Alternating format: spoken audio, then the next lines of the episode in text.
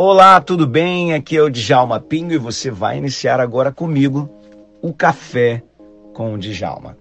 Uma palavra, uma instrução e uma bênção para a sua vida. O nosso objetivo aqui é trazer para você, na palavra de Deus, conhecimento, inteligência, sabedoria para tomada de decisões diárias. Então escute mais uma palavra do Café com o Djalma. Vamos lá, eu vou chamar agora aqui ela. Ela que foi minha professora no meu doutorado. Ela que me ajudou, me mentoreou até para eu fazer a minha defesa de tese, que depois se transformou no meu livro. Terapeutas desse país, uma terapeuta que voltou todo o seu trabalho para o reino de Deus. E eu a considero mais do que uma uma mestra, considero ela minha mamãe do coração com vocês, doutora Ilma Cunha. Uau! Oh! Boa tarde! Prazer Boa tarde, mamãe! Deixar eles saberem logo que você é minha mãe do coração. Pois é, nasceu aqui no meu coração, meu filhão. Coisa linda. E papai, como é que tá? Tá bem aí? Tá bem, cantando como sempre. O filho também mas, canta, né? Mas, esse é um passarinho, né? Papai é um passarinho. É, é verdade. Ele, ele canta. Foi... Que coisa Continua linda. Mamãe, que honra. agora, pandemia serviu para ele compor mais umas canções, né? Olha só, é mesmo? Ele está compondo mais ainda aí. Tá. Jesus. Não perde tempo, não. É, esse, esse, esse papai é um exemplo, viu? Um exemplo, assim, de determinação, disciplina, de, sabe, é, é saúde, né? Ele se entrega mesmo com vontade. É sempre uma delícia estar junto com vocês e ver aí o papai sempre com essa, com essa força dele. O pessoal está dizendo que o som está baixo aqui. Será que desligou aqui? Pois cara? é, será que é o meu? Eu já aumentei aqui. Aumentou aí? Tá. Aumentei. Eu tô aqui no microfone, direto aqui. O pessoal, fala pra gente aí. Tá bom? O som tá legal? Diga aí pra mim se o som tá bom direitinho. Talvez Deixa seja o meu, né? Porque você tá no microfone e eu não estou.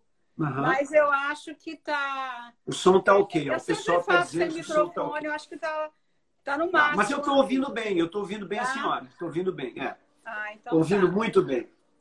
Muito bem. Mamãe, primeiro assim, é uma alegria muito grande ter você aqui. Muito grande, uma honra muito grande.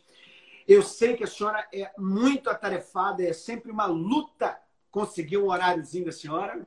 Porque, ó, ela, ela, dá, ela dá consulta, ela dá palestras, ela faz live, ela grava curso, ela tem cursos online. E, meu Deus do céu, é tanta coisa que, assim, fica difícil para ela poder estar, assim, em tudo que é live, em tudo que é lugar. Então, só de senhora estar aqui com a gente é uma honra já é uma benção muito grande, muito grande, viu? Prazer meu, né? Você está no nosso coração, então estamos aqui. Coisa muito boa. Pessoal, você que está chegando aí, né? Eu sei que tem gente aqui que segue a mamãe e não me segue ainda, né? Ah, ah, tem gente que me segue e não segue a mamãe, então quando terminar essa live, não esquece, corre lá e começa a seguir ela, tá? Você depois me segue também. Mas o mais importante é assim, a gente entender o que, que é essa. Qual é o propósito desse, desse encontro nosso? Né? Eu não fico fazendo live todos os dias, sabe, mamãe? Então o que eu faço é o seguinte: de vez em quando, eu separo uns amigos, eu pego uns amigos e aí eu fecho assim um circuito de live. Eu fiz o Catch on Fire, tem aí mais ou menos um mês, e esse mês eu resolvi fazer o que eu estou chamando de Mastermind. Por que Mastermind? Porque eu peguei todas as pessoas que estão aqui comigo são mestres na sua própria área, né? São pessoas que têm uma experiência larga, intensa, e essa experiência precisa ser compartilhada. E a ideia que eu tive foi de fazer um mastermind sobre propósito. A senhora sabe que, além de neurocientista, de pregador, enfim, eh, de teólogo, eu também sou master coach. E como, e como preparador de pessoas, e como alguém que treina pessoas, uma das perguntas que mais as pessoas me fazem é: como é que eu faço para descobrir o meu propósito?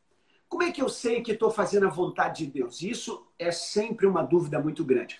Mas mais do que a gente passar teoria para as pessoas, eu achei que seria interessante a gente contar das nossas experiências, mostrar como é que a gente se descobriu, como é que as coisas aconteceram. E é bom que as pessoas também conheçam um pouquinho mais da gente. Então, eu queria, eu fiz esse convite para a senhora para já abrir essa, essa sequência de lives, para a gente já abrir com chave de ouro. Nossa, o maior privilégio estar aqui, partilhar com você. Você é uma pessoa que eu admiro, uma pessoa que tem foco, você sabe o que quer, e a sua contribuição tem sido assim fantástica. Né? Eu tenho acompanhado desde o primeiro momento que você começou é, dar seus cursos, da sua formação mesmo do doutorado, tudo isso eu acompanhei.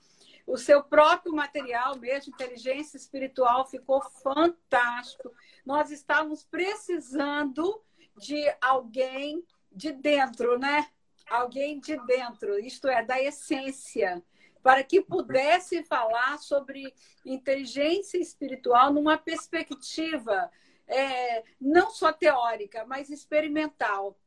E, e, você uniu tudo isso na sua vasta experiência de pastoreio, mas também na sua profissão, né, como economista, e todas as suas experiências vieram agregar muito valor para tudo que você tem feito. Então, eu estou muito feliz de estar aqui com você. Você sabe que aqui é do nosso coração mesmo, por isso nós te chamamos de filhão, e você realmente é um filhão para nós que o Senhor nos proporcionou nessa caminhada. Porque é interessante que na nossa trajetória, Deus vai é, estabelecendo as, como, as conexões que Ele quer, segundo o Verdade. propósito. Não é? Incrível, né? Incrível isso. É, é incrível as pessoas que Deus coloca é, no nosso cenário. Né? Essas conexões, elas são muito especiais. E eu vejo, assim, ao longo da minha história, é, quantas conexões Deus estabeleceu para nós. E nada aconteceu por acaso, sempre foi por um propósito. E foi assim com você, com a Valéria, com suas filhas, né, com a sua família. É muito bom estar aqui hoje. Mamãe, eu vou ler um texto aqui para o nosso pessoal que está acompanhando a gente, uh, que é um texto importantíssimo para essa questão de propósito, porque mistura aqui um, um pouquinho do propósito do apóstolo Paulo, um pouquinho do propósito da igreja, mas é, ele vai focar exatamente em cima do nosso propósito como um cristão. E eu acho que isso aqui é, pode ser assim um ponto de partida para a gente começar a falar sobre isso. Né? O apóstolo Paulo, lá em Romanos capítulo 8, ele vai dizer: é, sabemos que todas as coisas contribuem para o bem daqueles que amam a Deus, daqueles que são chamados segundo o seu propósito. Né? Uma coisa linda essa, essa expressão, porque aí ele vai, ele vai começar a discorrer, né? dizendo: é, o que diremos, pois, a essas coisas? Se Deus é por nós, quem será contra nós? Então, ele vai começar a dizer que há um compromisso de Deus com a gente para a gente vencer, tudo por causa de um chamado e um propósito. Uhum. Então a gente vê a importância da gente estar tá sempre buscando isso, da gente estar tá sempre é, entendendo, não, eu estou fazendo o que Deus quer, eu não estou fazendo o que eu quero. Né? Mas isso não é uma coisa muito fácil, né? não é uma coisa muito, muito, muito fácil de se encontrar. É... Como é que a senhora define propósito? Como é que a senhora costuma definir propósito nos seus cursos? Propósito é o que norteia o nosso percurso existencial. Porque você tem objetivo, o objetivo é bem pontual, é bem claro, né? é mensurável, é específico, é, tudo isso a gente sabe de, de, planejamento, porque você também trabalha com empresa. Eu, durante muitos anos, dei treinamentos empresariais. A gente sabe que a gente traça objetivos pessoais, objetivos é, profissionais, é, familiares, em todo sentido a gente traça objetivo. Agora, propósito. Então, objetivo tem um dentro de uma matemática, dentro de uhum. algo específico. Propósito não. Propósito norteia a nossa existência. Então, Uau, então peraí, vamos, anota, ó, eu quero você com uma caneta na mão aí para anotar, porque aqui, aqui vai vir negócio pesado. Eu sou, se eu sou você, eu tô com a canetinha aqui para anotar. Então preste atenção. O que a mamãe falou aqui, ó, o que, que ela disse aqui, ó? Ela disse que propósito é o que vai nortear, nortear a sua existência. Então está a ver com a identidade. Aquilo que Deus uhum. fez de você e criou em você, porque Deus quando cria, não é isso, mamãe? Ele cria é. você por um propósito. Você Exatamente. não é um ser animal que está solto por aí e vai acontecer o que tiver que acontecer, não. Ele criou para um propósito. E é esse propósito que vai nortear tudo, é isso? Exatamente, que nenhum de nós nasceu por acaso aqui. Ninguém é um mero acidente biológico, ninguém é um erro da natureza, nada disso. Nós nascemos por um propósito. Eu sempre digo que se a gente tivesse uma audição, assim, né, nessa capacidade humana, para ouvir o haja de Deus quando ele autoriza a nossa existência no ventre da mãe, não é? Nós poderíamos compreender um pouco melhor sobre isso. Porque se a gente vai lá para o Salmo 139, nós vamos ver que antes que houvesse um só dia de vida, Deus já tinha escolhido, já tinha autorizado a nossa vida, né? E eu parei hoje aqui no sábado, enquanto eu estava pensando aqui, né, sobre eu encontrei meu propósito, né? É, opa, eu, eu peguei aqui a Bíblia, a mensagem, no Salmo 139, uhum. lindo. Olha que lindo. Assim, tu me moldaste por dentro e por fora. Tu me formaste no útero da minha mãe. Obrigada, grande Deus. É de ficar sem fôlego. Corpo e alma são maravilhosamente formados. Eu te louvo e te adoro. Que, é, que criação. Tu me conheces por dentro e por fora. Conheces cada osso do meu corpo sabe exatamente como eu fui feito. Aos poucos, como eu fui esculpido, do nada até ser alguma coisa. Uau. Como um livro aberto. Tu me viste crescer, desde a concepção até o nascimento. Todos os estágios da minha vida foram exibidos diante de ti. Os dias da minha vida todos preparados antes mesmo de eu ter vivido e é, imprimido cada um deles. Uau, Olha só que uau. coisa mais linda. Agora Olha que, que é, assim, linda. essa é uma pergunta assim que eu sei que é, é, é uma pergunta difícil, mas é, quando ele diz ali, tu escrevestes todos os dias da minha vida, significa que eu não tenho livre-arbítrio no sentido de que se ele já escreveu, então eu não preciso me preocupar porque vai acontecer. Cabe alguma, alguma margem assim mais fatalista, mais fundamentalista nesse sentido? Ou, na verdade, o que ele está querendo dizer ali que a, a, o caminho, o propósito foi definido e agora eu tenho que ter as minhas escolhas para eu andar ali naquele caminho? Exatamente. Eu fui criada para cumprir o propósito de Deus. Isso é premissa, não é? Primeira coisa que a gente precisa compreender há um destino profético para a minha vida. Uau. Há um destino profético. Há um propósito estabelecido por Deus. É isso que o texto está dizendo. Mas Deus me deu livre-arbítrio e cabe a mim escolher viver esse propósito ou não. Porque Uau. a escolha dele já foi estabelecida. Agora, eu aceito ou não.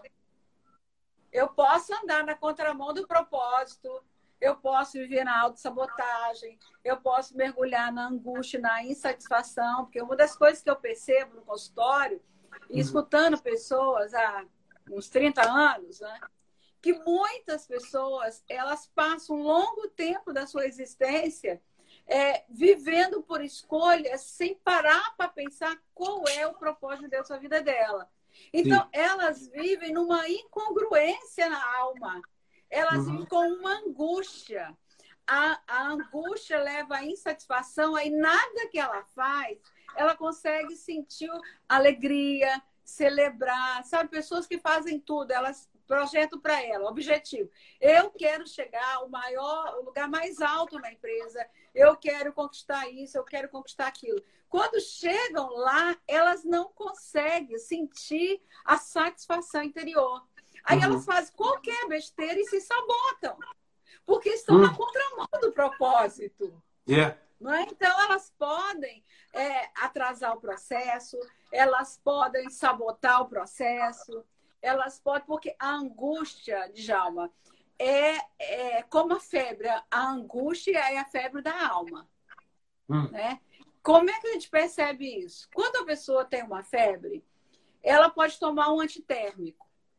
E aí ela sabe que naquele momento a febre vai passar, mas ela vai voltar. Sim. Porque a febre é apenas um sintoma que denuncia que tem um ponto de dor, há algum ponto de infecção lá no organismo. Tem alguma inflamação, né? tem algo, tem uma inflamação, tem uma infecção. Aí a pessoa não para para tratar, ela vai tomando antitérmico, né? e até que o quadro vai agravando, chega uma hora ela se paralisa. Uhum. Aí cai na depressão, cai na, no transtorno de pânico, cai no transtorno de ansiedade, nesse monte de doenças da alma, porque nunca se vendeu tanto remédio para as doenças Verdade, da alma é. como hoje. Uhum. Estão medicalizando a dor da alma. É só é que o remédio só ajuda a química cerebral. Remédio uhum. não dá sentido para a vida, porque valor não. pessoal, felicidade, não é? autoestima, é, satisfação, nada disso se faz em laboratório nem se compra em farmácia. É escolha, vou... é aqui dentro. Eu vou levantar um, eu, eu vou levantar um tema aqui interessante, que é o seguinte: estava falando de livre-arbítrio um pouquinho atrás, e aí eu vou fazer esse link aqui, vou voltar onde a senhora, onde a senhora parou aí. Ah, eu assisti uma aula sobre, é, é, sobre, sobre neurociência e livre-arbítrio, falando sobre é, até que ponto o livre-arbítrio está em ação ou algumas coisas já estão pré-determinadas dentro de nós. E aí eu achei muito interessante eles dizendo que quando a gente vai tomar uma decisão, aquela decisão já foi tomada dentro de nós. Olha que interessante. E é verdade, se você analisar as, vamos dizer assim, a, a, se, se a gente colocar uma, uma, uma ressonância magnética no cérebro, na área da decisão e na área da emoção, você vai ver que a decisão já parte da emoção um pouco antes dela ser tomada. Então, quando eu me preparo para tomar uma decisão, o meu cérebro já tomou. Eu só replico aquilo que o cérebro entregou. Então, o que seria o livre-arbítrio? Para a gente, o livre-arbítrio é, é pensar e decidir mas nem sempre eu penso para decidir. Eu já ajo porque tem uma informação dentro de mim. Então, isso é o que a, que a, que a doutora Ilma Cunha está falando aqui sobre sabotagem, você entender a profundidade da sabotagem e a importância da palavra de Deus, de tudo isso que a gente está falando aqui. Se você não tiver a palavra de Deus, que é luz para o seu caminho, se você não tiver a palavra de Deus para te preencher e dar, e, e dar para você as memórias uh, que vão consolidar os, os, pensamentos bons e funcionais, você vai viver com pensamentos, né, com toda a sua cognição disfuncional. Quer dizer, você vai ter um monte de sabotagens e na hora que você decidir, que você disser, ah, não, eu não posso, é porque antes você já aceitou uma série de crenças que vão limitar você, que vão ser crenças disfuncionais, que vão ser crenças que te atrapalham. Então, não basta São as fortalezas da mente um que a Bíblia fala.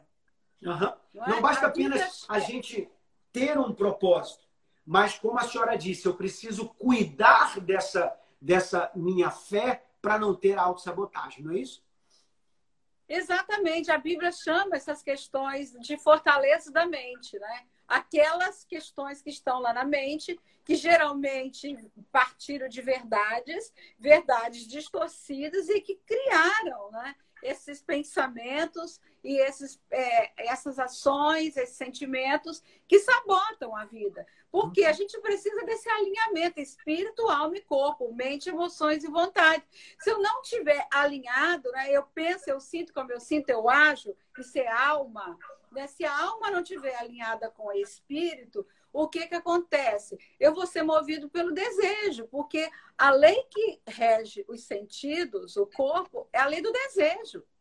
Então, hum. quando a gente não compreende o que está regendo a nossa, as nossas ações, nós vamos tomando decisões que vão na contramão do propósito que Deus estabeleceu, porque faltou esse alinhamento espiritual tão necessário à nossa vida. Coisa linda. Esse alinhamento é, é, o, é, ele, é, é aquele que fortalece a nossa identidade em Deus, né? Por isso que quer dizer, chamado segundo o seu propósito. Quer dizer, eu tenho um chamado para ter um eu, para ter uma identidade em Cristo. E se eu tiver essa identidade em Cristo, eu posso todas as coisas naquele que me fortalece. Exato. Quer dizer, basicamente é isso que Paulo está dizendo aqui, não é? A minha identidade como sendo a força que vai me mover por esse propósito. Isso, porque o que é identidade? É senso de pertencimento e valor pessoal. Então, se eu sei quem sou, se eu tenho um senso de pertencimento, né? se eu tenho e reconheço o meu valor pessoal, eu tenho essa força que vem de Deus para minha vida. Esse poder, poder no sentido do, da própria etimologia da palavra. Uhum. Poder vem do latim potere, ser capaz de. É? Então, Deus nos deu poder pessoal, isso é, é natural em nós. Mas quando nós vivenciamos histórias, né, adversidades, que muitas vezes traz essas crenças limitantes, você não reconhece sua própria capacidade, aí você se agarra no poder contextual. Poder contextual é aquele que é outorgado por alguém, mas não é seu. Você uhum. está no poder. Agora, Uau. o poder pessoal é o que é seu, é esse que ninguém te tira. É sua força interior, seu valor pessoal, seu sentido de identidade. Quando você sabe. Ah, se eu sou você, você se eu sou você que está aqui nessa live, eu disparo esse coraçãozinho pro alto aí, porque isso aqui que eu ouvi é muito forte. Continua aí, mamãe, que isso eu tô é muito aqui importante. Só... Sabe o que eu me lembrei, Djalma? Hum. Quando Deus chamou Moisés. Lá hum. em Levítico 1, a frase, vou pegar só a primeira frase. Da tenda do encontro, o Senhor chamou Moisés e lhe ordenou. Onde ele estava? Na tenda, tenda do encontro. Né? Que seria tenda do encontro. O lugar da oração, da comunhão, da intimidade. O lugar da presença manifesta de Deus. No secreto, como Jesus diz, né? Esse é o lugar de preparo. É a preparação encontrando com a oportunidade. Boa. E aí você, quando a preparação e a oportunidade se encontram, te traz o tempo kairos. Uau, né? Que é aquele tempo, de Deus. aquele tempo que é subjacente. Você pode não enxergar muitas coisas, mas você hum. sente aqui dentro. E aí, isso vai, vai tão forte em você que o tempo Kairos, ele demarca a nossa história, o antes e depois. Uhum. Ele, te, ele, ele, te emociona. E você, pode ninguém estar tá enxergando, mas você enxerga, porque você está na tenda do encontro. No preparo. Coisa linda, a gente sente, né? A gente sente que aquele ali é o tempo de Deus, a gente sente que, que, que, que ele nos abraçou, né? Esse tempo de Deus nos abraçou e nos vai conduzindo. Isso é muito especial. Isso é muito especial. todos nós, em algum momento de decisão séria na vida, decisão que ia mudar a nossa, talvez a nossa trajetória profissional, ou essas decisões que marcam antes e depois, você tem esse momento.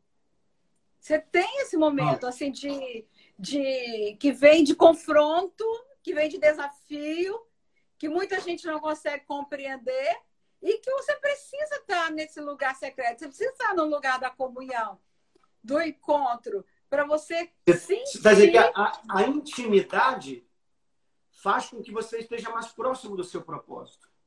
Exatamente. A gente só reconhece a direção do propósito quando a gente está em intimidade.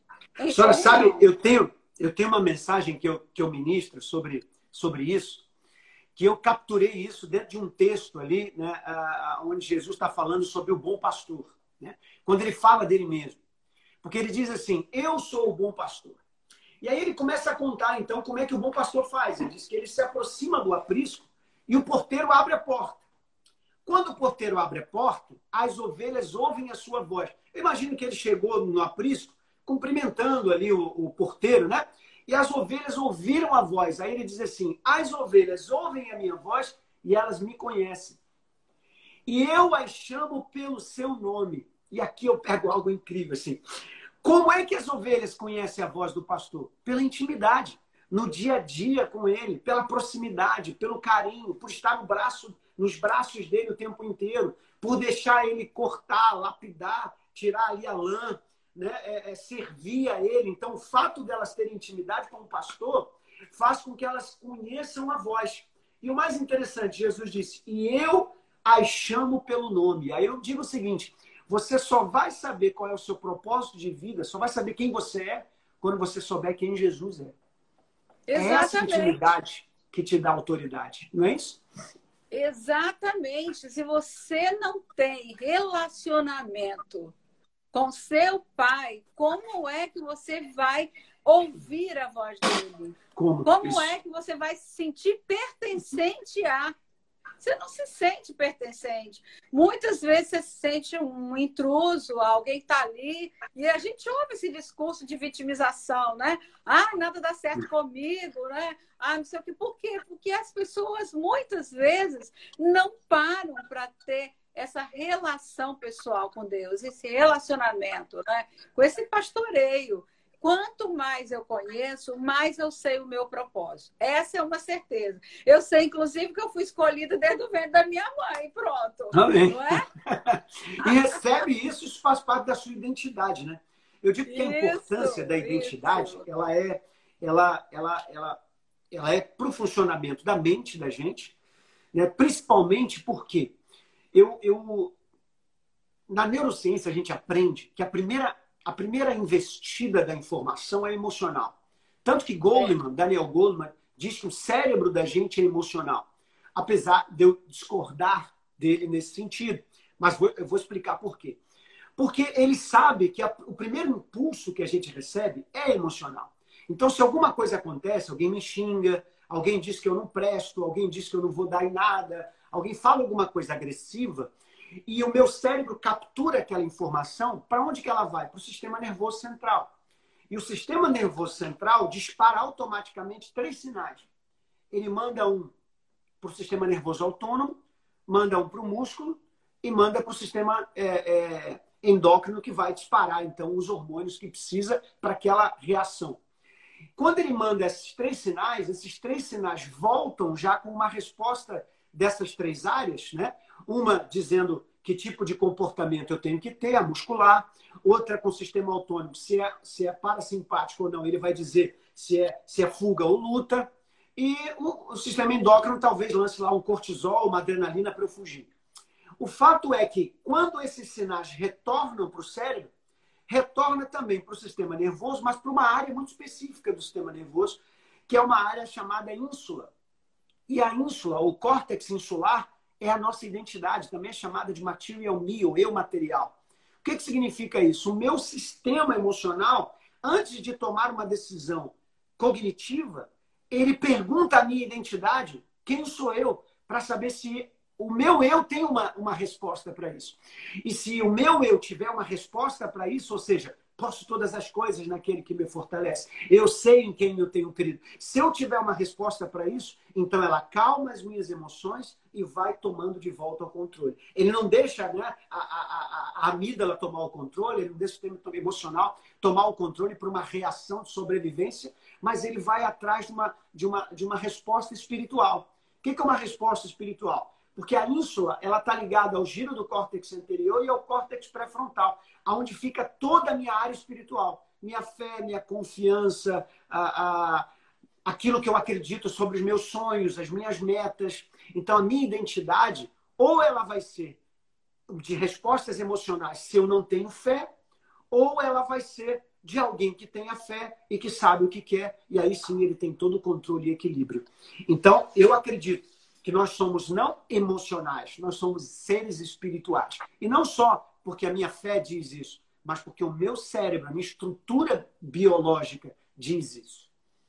Isso é maravilhoso, né? Que é exatamente é, esse mistério, né? Que muitas vezes, aliás, a ciência levou anos para perceber que nós somos feitos de forma tão plena, tão Especial. tremenda, espiritual e corpo, que cada vez que a gente não compreende isso, que a gente quer anular as questões espirituais, a gente cai num lugar vazio, né? porque a gente fica sendo é, movido apenas pela alma, pelas mente, yeah. emoções e vontade. E aí, como é, as leis psicológicas e as leis físicas né, vão trabalhando sem a lei espiritual, a gente se perde do propósito, não tem a direção. Né? Então, é esse movimento que muitas pessoas fazem né, de ultrapassar os limites da dignidade do ser.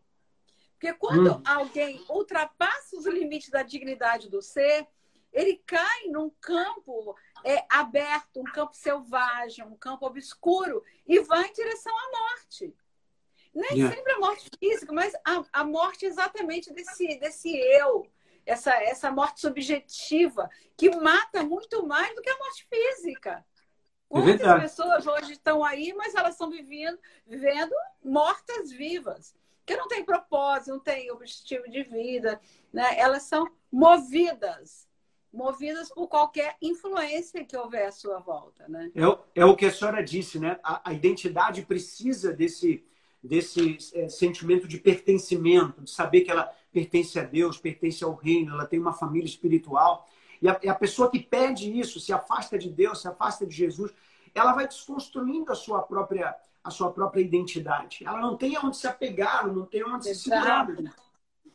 E muitas vezes chega mesmo num suicídio, né? Porque a gente nunca viu crescer tanto o número de suicídios como agora. Então, muitas doenças da alma, muito suicídio, muito, e até mesmo aqueles que nem entram nos, no, nos índices estatísticos, nos dados estatísticos, que são aqueles que são considerados muitas vezes como acidentes, mas que já é um movimento de morte.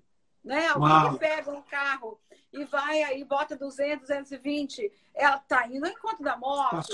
Aquele, é, coloca a vida em risco constante nesse aspecto de autodestruição.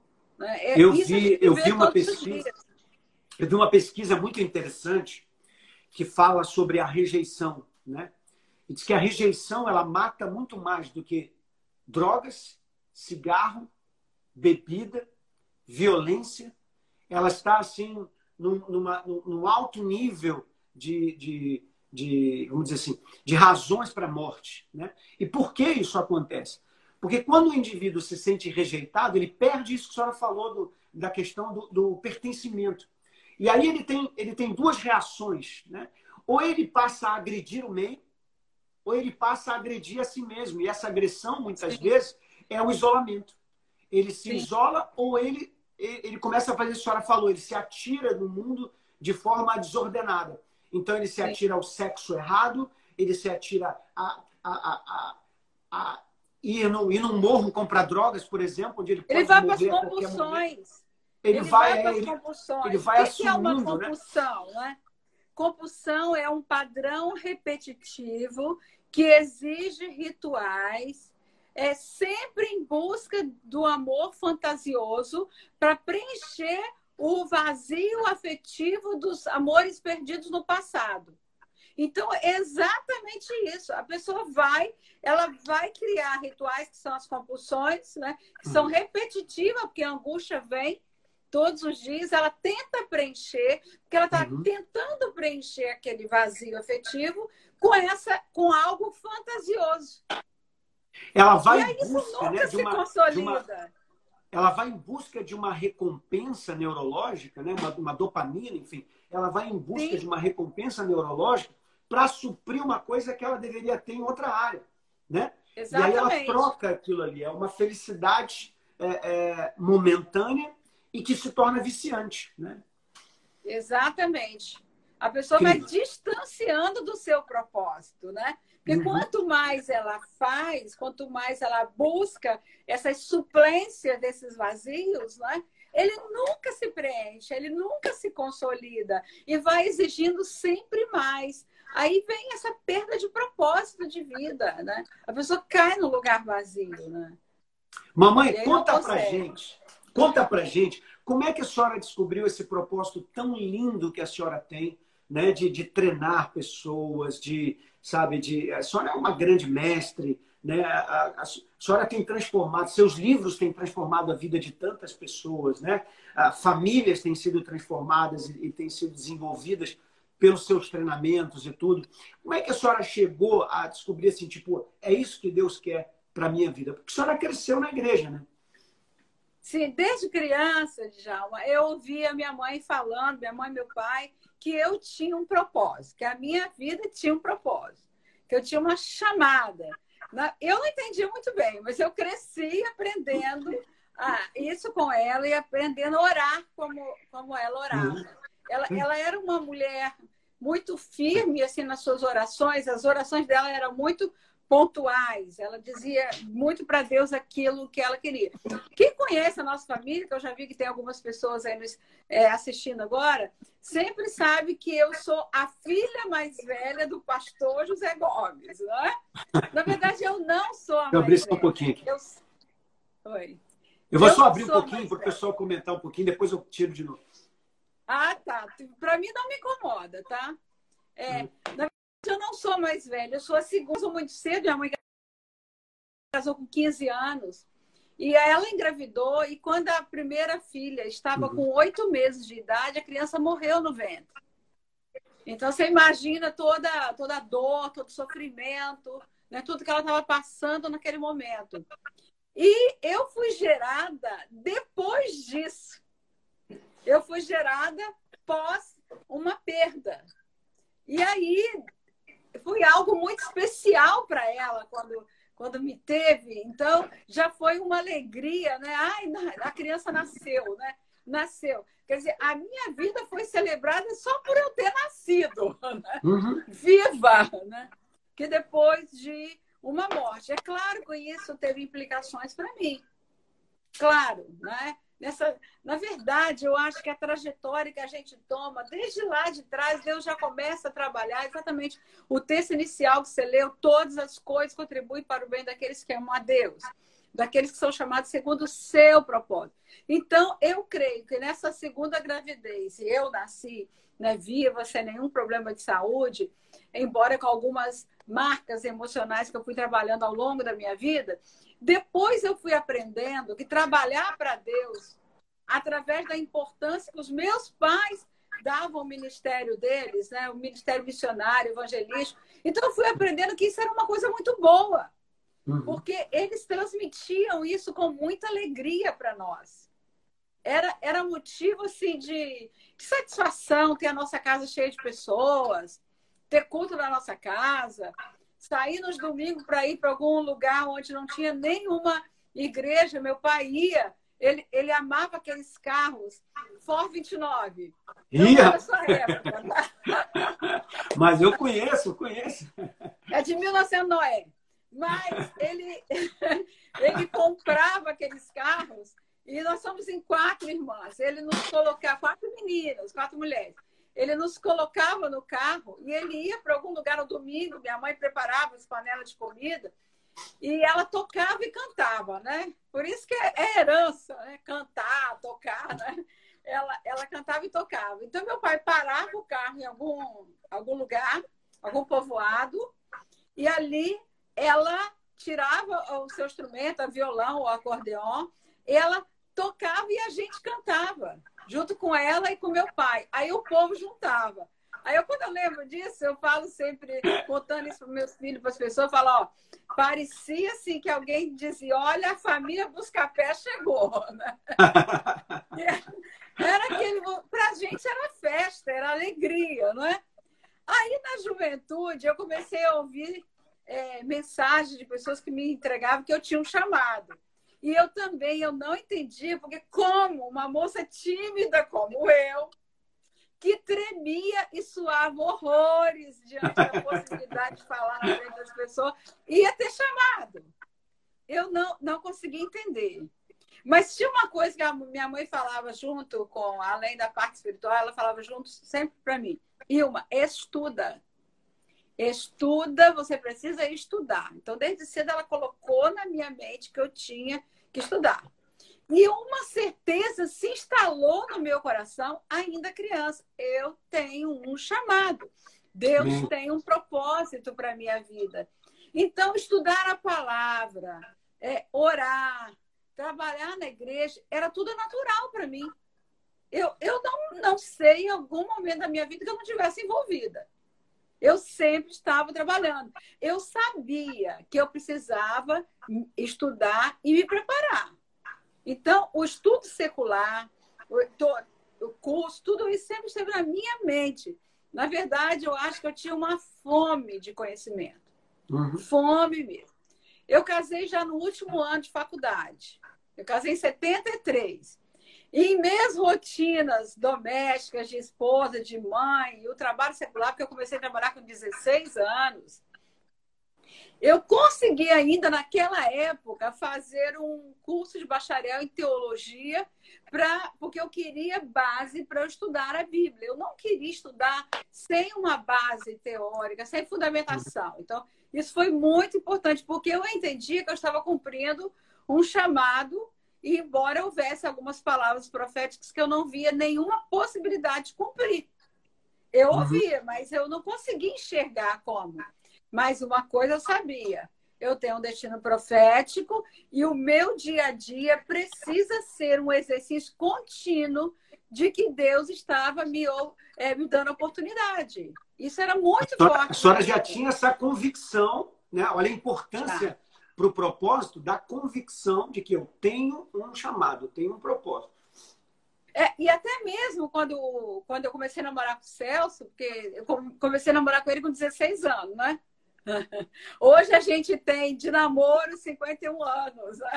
Olha aí, a minha idade. É, muito tempo, 46, vamos fazer 47 de casados, né?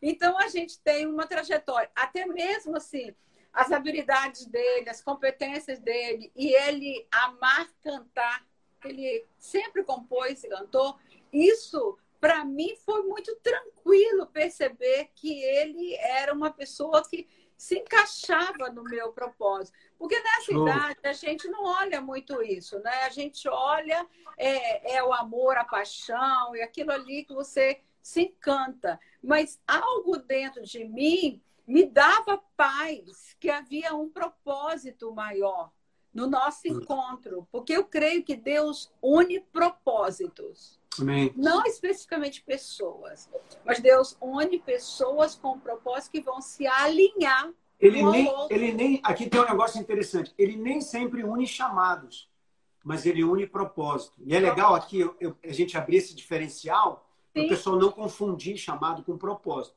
Chamado é o que você faz. Propósito é o que norteia. É a, missão, é a missão da vida. Não é isso, mano? Não, a gente pode ter chamados diferentes, ter habilidades diferentes, né? É, isso é importante saber, porque às vezes a pessoa acha que tem que trabalhar junto nas coisas, né? Exato. Eu, por exemplo, sou pastor e minha esposa é médica.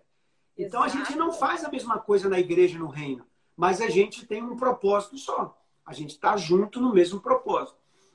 É exatamente essa distinção que é tão importante a gente compreender. Você pode ter habilidade, você pode ter chamado, você tem um curso, você tem uma profissão. Agora, aquela pessoa que vai caminhar com você precisa ter a direção, precisa ter o propósito, alinhado, né? Então, eu comecei, então, com 16 anos, eu comecei a trabalhar e comecei a namorar o Celso. Casamos com 21, já perguntaram aí, né? E esse foi é, aí, na minha trajetória profissional, uhum. Java, foi uma longa trajetória. Professora de português e literatura, gerente da Caixa Econômica Federal. Eu entrei na Caixa em 76 num concurso que nem, nem tinha interesse. Nem tinha interesse. A minha irmã falou: ah, vai ter um concurso aí, faz junto comigo para estudar junto, vamos embora. E eu fiz o concurso e acabei sendo chamada. Fiquei Passando. 20 anos na Caixa, 20 uhum. anos como gerente da Caixa. Depois, a decisão de sair da caixa foi difícil. Foi difícil. Quando eu tá, chegou 20 anos, eu já tinha chegado à última referência de, de promoção. É, uhum. E aí eu falei, eu, eu vou sair da caixa. E aí todo mundo ficou apavorado comigo. Como você vai sair da caixa? Aquele tempo. É... Porque eu comecei a eu acho que eu já cumpri um tempo aqui, eu já cumpri um propósito nesse lugar e eu posso cumprir em outro. E aí, sem preparar. Primeiro, primeiro curso que eu preparei foi de liderança inspiradora e inovadora. Uau. Então, antes de sair, isso foi 96. Eu saí em maio de 96. Antes de eu sair, eu já estava com meus cursos preparados, eu já tinha ido ao Sebrae como para mostrar meu, meu treinamento. E ali eu já tinha começado todo um processo para dar treinamento empresarial no mundo corporativo. Eu sempre tive paixão por isso, essa coisa uhum. de formar pessoas, de, de ajudar as pessoas a encontrarem seu destino, de nortear pessoas. E, e o que é legal é que tudo paralelo. isso que era uma paixão sua acabou se voltando completamente para o reino, né? Exatamente, porque é, eu entendo que toda parte do processo, por exemplo, a minha formação é multidisciplinar. Uhum. Né? E, por exemplo, quando chega um paciente hoje com uma demanda para mim no consultório, às vezes ele vem com a demanda de, da vida profissional dele, às vezes ele vem da familiar, às vezes Sim. ele vem pessoal, ele está com adoecimento na alma. E hoje eu tenho esse olhar, né? esse olhar para todos os cenários que ele está ali atuando. Então, esse olhar me ajuda a olhar a pessoa como num todo, espiritualmente. Muito todo. legal, muito legal. Uhum. E essa visão eu tenho, eu posso ter uma escuta diferenciada. Uhum. Desde aquela pessoa que não está conseguindo se ajustar no trabalho dela, até a pessoa que está com uma depressão, até aquela que está não consegue é, é, sustentar uma conjugalidade. Então, essas demandas me dá esse olhar e essa escuta diferenciada. Né? Então, eu dei treinamentos corporativos, é, comportamentais em empresas públicas e privadas por mais de 25 anos. Eu tenho uma, junto com o Celso, eu tenho uma empresa, é, Dinamize Consultoria, Treinamento e Assessoria Comportamental, que, que nós registramos em 98. Eu saí em 96. Em 98 eu já estava, nós já estávamos com a empresa registrada dando esses treinamentos. A gente, eu trabalhei com o Sebrae 10 anos, 15 anos com a Federação das Indústrias, e 25 com o treinamento Sim Company, treinamentos corporativos. Só que associado a isso, a gente também tinha clínica. Uhum. Aqui, psicanálise, terapia familiar, psicologia, minha nora trabalha junto com a gente. E uma parceira psiquiatra que a gente faz esse, uhum. essa, esse conjunto né, na clínica. Né? Então, escutar pessoas, suas demandas emocionais, as suas angústias, ajudando a alinhar o propósito de vida, sempre esteve presente no meu mistério. Porque se tem uma coisa que eu pensei, Djalma, é que se eu sou tão dedicada para o meu trabalho, para a minha família, com todas as coisas que eu amo, eu, porque eu tenho um problema, eu gosto de tudo que eu faço, e felicidade do papel profissional é o quê? É fazer aquilo que você gosta, aquilo que você sabe fazer bem e que te dá é, um, um alinhamento aí nesses recursos que você precisa, né? Uhum. Para você tocar a sua vida.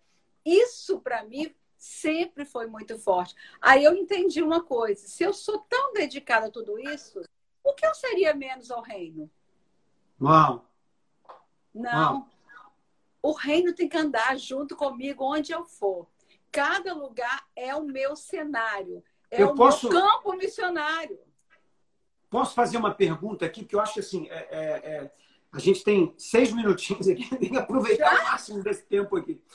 Uh, que é o seguinte: você levou um tempo se preparando para fazer o seu melhor para o reino. Só que tem muita gente que, às vezes, tem aí uma semana de estrada e o cara já está querendo ensinar todo mundo, treinar todo mundo. O cara mal começou e ele já quer mentorear, ele já quer. Hoje nós estamos numa febre muito grande de pessoas sem experiência querendo vender experiência numa coisa que ainda não adquiriu, né? Sem Porque a internet história sem é, história. Sem, sem história, pessoas sem história. Sem resiliência. Para que esse propósito de verdade dessas pessoas possam, possa se cumprir com excelência, eu, a gente poderia dizer para elas assim: ó, tenha paciência, construa uma história, crie um legado, para depois então você passar para as pessoas. Faz sentido isso? Sim, Sim, essa era a certeza. Eu sabia que eu não podia viver aleatoriamente que eu ia passar luta, dificuldades, desafios, mas que tudo isso fazia parte do processo. E que eu estava aprendendo. Porque a resiliência é exatamente esse ponto que eu, eu amo a resiliência, o conceito de resiliência da Bíblia. Que Paulo diz: aprendi a viver contente em toda e qualquer situação. Então, eu entendi que tudo aqui é passageiro. E minha prioridade precisa ser em direção ao alvo. Então, o alvo é reino. E eu tenho que construir uma história.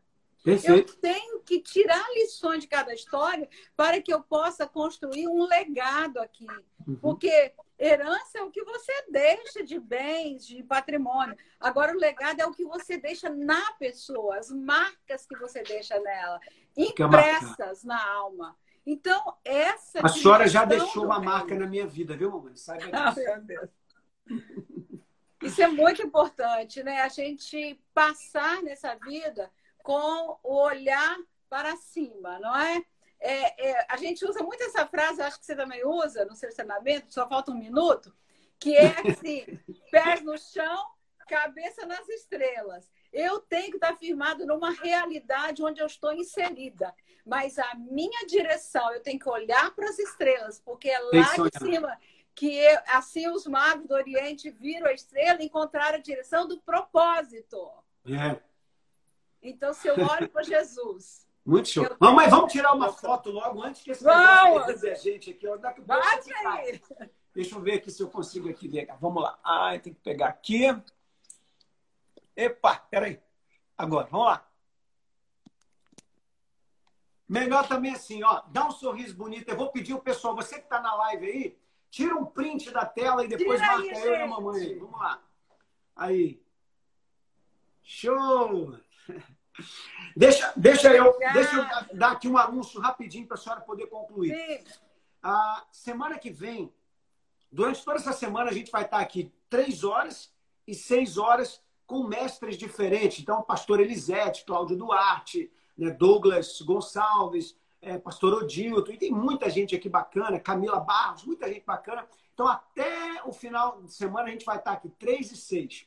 Mas semana que vem, mamãe, eu queria que a gente divulgasse com força, porque eu vou estar fazendo uma jornada gratuita, online, pelo YouTube, falando sobre algo muito, muito importante, que é como eu posso fazer para ter uma melhor versão de mim.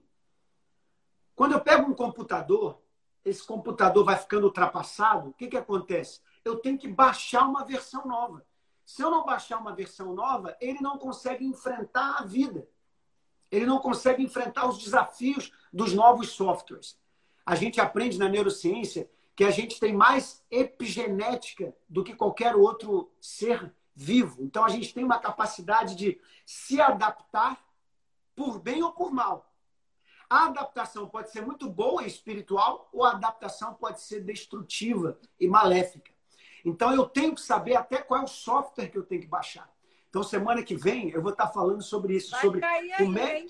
Vai cair. Como eu posso fazer para ter uma melhor versão de mim? Mamãe, se despede do pessoal aí, ó. Deus Muito obrigado. Abençoe, entra lá no nosso Instagram que tem os cursos e o meu novo livro, Enigmas da Alma. Tá? Pessoal, segue a mamãe. Ela tem livros incríveis. Como é o nome do outro também? É, família, família campo... lugar de refúgio ou campo de batalha? O campo de batalha. Esse livro te dá cada experiência incrível. Ela mostra as ligações entre doenças e curas e as curas que Deus faz. E esse novo livro dela aí, eu tenho, compro todo. Saiu, eu estou comprando. Segue ela lá, me siga também, você que não me conhecia, me siga lá. Um beijão, seis Beijo. horas hoje. Obrigado, Deus pastor... abençoe. Seis horas hoje eu estou com o pastor Odilton. Vai ser uma bênção também, nosso vice-presidente da ADVEC. Beijo, mamãe. Beijo, beijão pro papai. Beijo, tá? Deus abençoe. Tchau. Tchau. Que bênção foi essa? Você acabou de ouvir o Café com o Djalma. Uma palavra, uma bênção e uma instrução para a sua vida. Convide outras pessoas para estar com a gente, porque com certeza Deus tem revelações incríveis para você. Liga o modo QS.